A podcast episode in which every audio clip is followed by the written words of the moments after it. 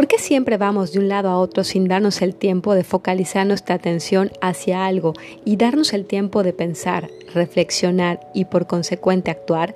Nuestros días inician en automático y muchas de nuestras acciones las realizamos sin deliberar. Sin prisa es un podcast que te acompaña todos los lunes con un tema para reflexionar e iniciar tu semana de la mejor manera.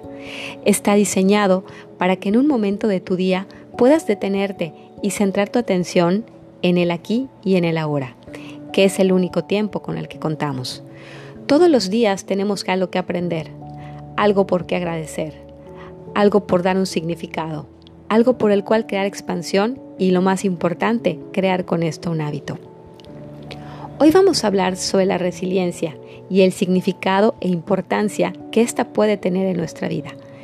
Esta es la capacidad humana de asumir con flexibilidad situaciones límite y sobreponerse a ellas. No solo es la capacidad de afrontar situaciones traumáticas o de dolor, sino también de aprender de ellas y salir fortalecidos.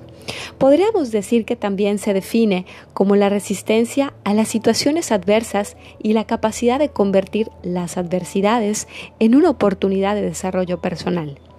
La muerte de un ser querido una enfermedad grave, la pérdida de trabajo o problemas financieros, así como la pérdida de una relación, son sucesos que tienen una gran importancia e impacto de las personas, produciendo una sensación de inseguridad, incertidumbre y dolor.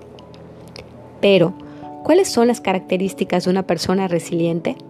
Son personas con una alta capacidad de retrospección, cuentan con una alta autoestima, son optimistas y poseen un gran sentido del humor, son creativas y no se cierran al cambio, son personas que se caracterizan por su alto nivel de altruismo, así como por su empatía.